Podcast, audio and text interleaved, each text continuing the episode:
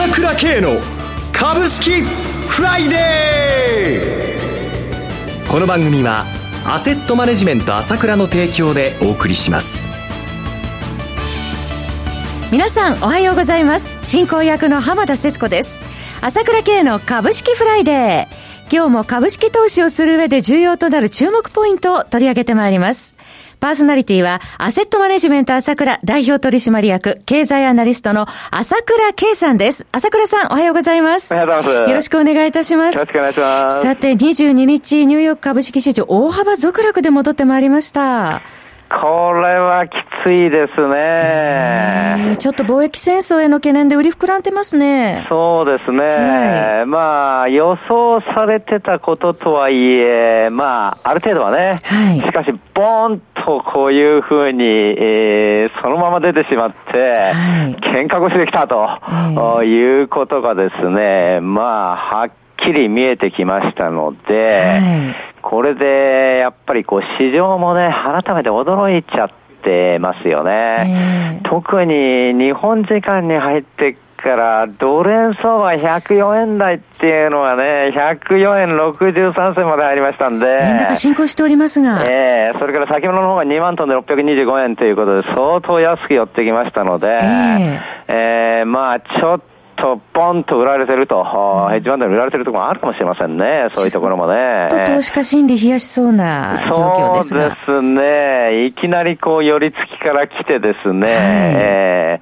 ー、まあ、ちょうど不安感が煽るところにちょっとこう、揺さぶられてますね。はい、思い切ってった売りはやってこないんではないかなと思いましたけれども、はい、ちょっと仕掛けられてますね、これ見るとね。そうですね。えー、ちょっと詳しくは、えー、この後ゆっくり伺ってまいりたいと思いますけれども、えー、さて、朝倉さん、先日3月17日に開催された朝倉セミナー、こちら満員御礼だったようですね。そうですね、本当にありがたいことに多くの方に来ていただきましてね、やっぱりこう、直接聞きたいっていう、うん、私の声ですね、直接聞きたいという人も多かったと思うんですね。初めて見る方も多かったですね、今は。嬉しかったです。こういう相場ですからね、はい、ぜひ朝倉さんのお話を伺いたいという方たくさんいらっしゃると思います。また、朝倉さんのご著書、株の冒頭が始まったをきっかけに、また新しい朝倉さんのファンの方が増えていらしたのではないでしょうか。え今回は前回のように、朝倉さん、セミナーの音声の販売は行われないんでしょうか？いやいや、今回はですね、えー、音声の販売とね、それから DVD も出すんですよ。DVD も、音声だけでなく DVD も販売されるということなんですね。あの、動画ですと、その場の臨場感もよく伝わってまいりますので、とっても見応えのあるものになるかと思われます。そうですね。えー、今回はもう最初から出すつもりだったんですけれども、はい。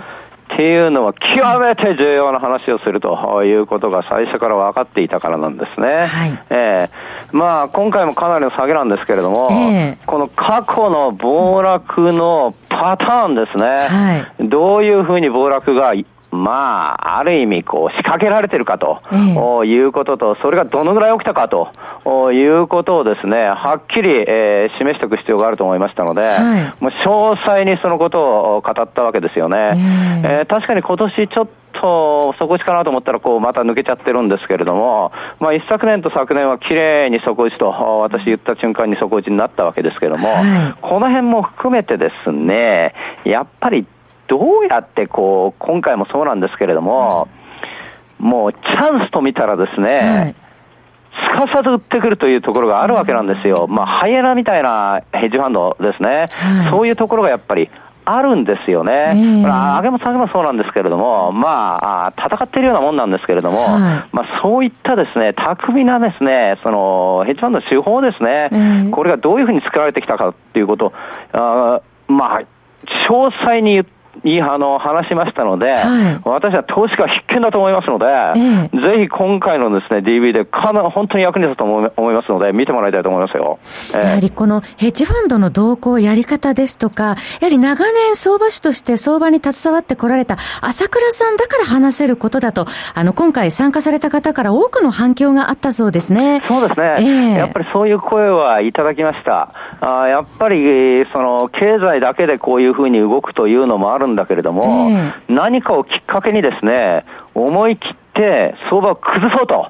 そういうふうにする勢力があり、そこの資本力がでかいんですよ。はい、だから今回も、この円高に自然にもなってるっていうのもあるんですけれども、えー、それを加速させる力っていうのがあるんですよね。はい、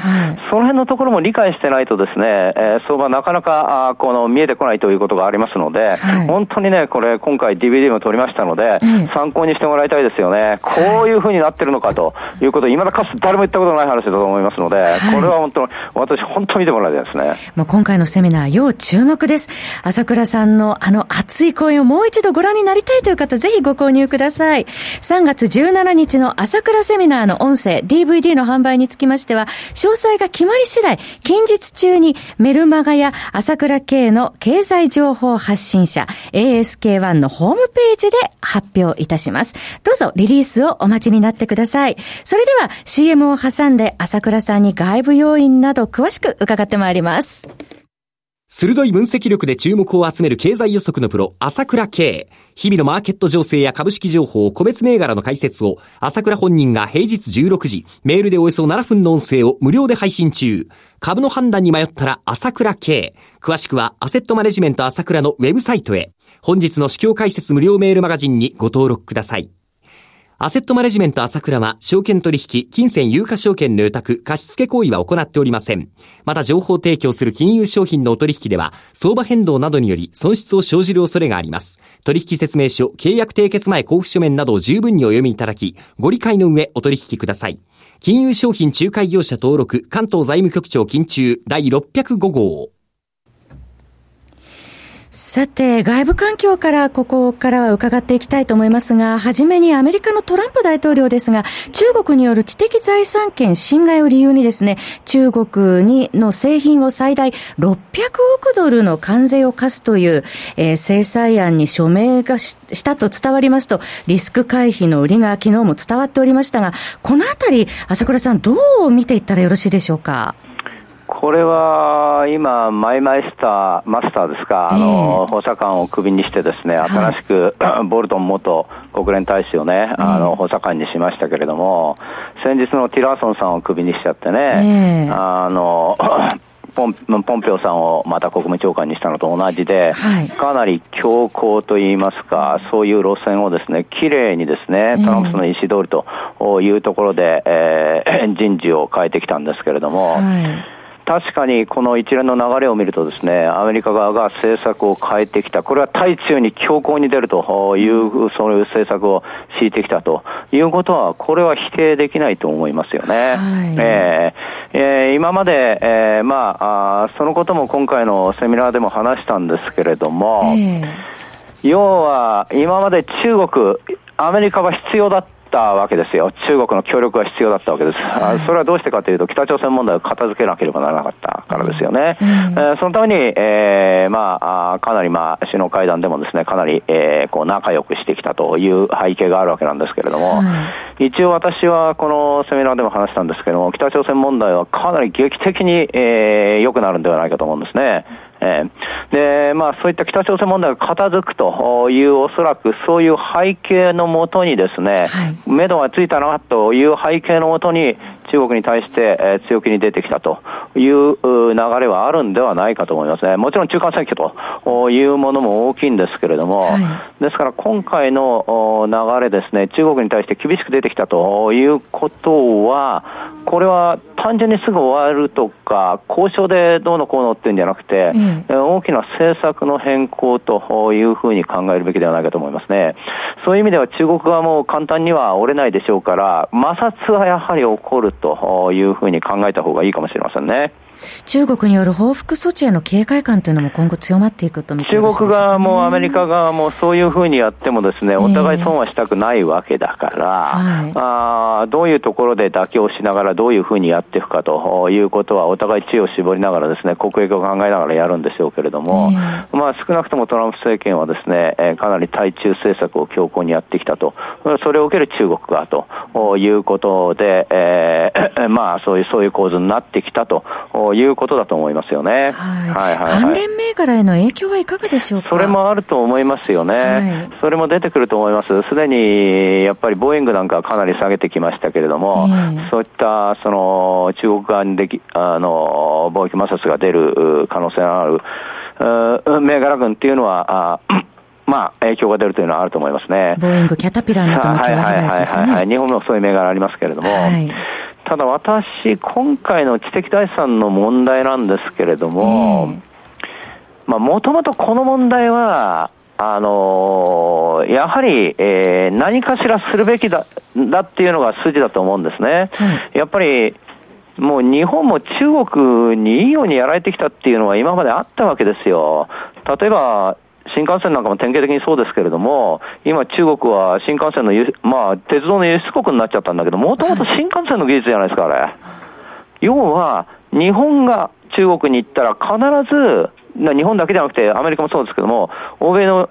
国が中国に行ったら、必ず技術移転しろっていうわけでしょ、えー、で、合弁会社を作れってわけでしょ？で、技術をよこせってわけじゃないですか？はい、で、いつの間にかその技術が中国のものになっちゃって、で、中国は国家資本主義でそこに金をぶっ込んで、それで膨大な市場とともに、今度は逆輸出というか、その技術をもらっちゃって、今度大きくなっちゃってっていうのがあったわけで、はい、これをアメリカ側も問題にしてるっていうのは、これは私は理屈は通ってるんではないかなと、一つ思ってるわけですね。はい、ただ、それがここで出てきてしまうと、急激なんで、このショックと、今までと違った形なんでショックということと、中国側の反応が怖いということのショックというのはあるわけだけども、はい、まあ、これはまあ、ある程度、まあ、私は、その、理が通ってることではないかなとは思っているんですね。えー、で、こういった中国と、まあ、日本、並びに、まあ、日本はアメリカ側ですから、まあ、西側対中国という構図になってしまうんですけども、はい、この構図自体が決してこう悪いということではないと思います。日本側は、あかえってこうそこであの恩恵を受けるということもあるわけですから、まあ、これでものすごくそのどうしようもなくなっちゃうんだという懸念というのを大きく持つという持つというよりも、それに対するメリットというのもあるということがですね、おいおい明らかになってくるとは思うんですね。アメリカとより対を強くするということがメリット出ているということはですね、おいおい明らかになってくると思います。それから直近のこの下げなんですけれども、えー、私もこの、今回の DVD で、その、下げのメカニズムを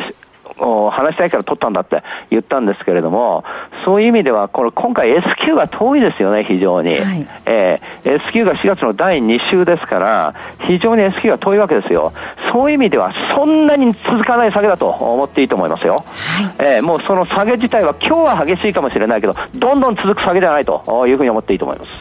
そろそろお別れのお時間です。お話はアセットマネジメント朝倉代表取締役経済アナリストの朝倉圭さんでした。私、朝倉慶が代表を務めます、アセットマネジメント朝倉では、SBI 証券、楽天証券、証券ジャパンの口座開設業務を行っています。私のホームページから口座開設をしていただくと、週2回無料で銘柄情報を提供するサービスがあります。ぜひご利用ください。それでは今日は週末金曜日、頑張っていきましょう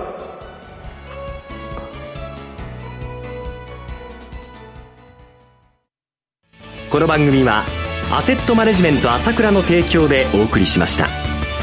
最終的な投資判断は皆様ご自身でなさってください。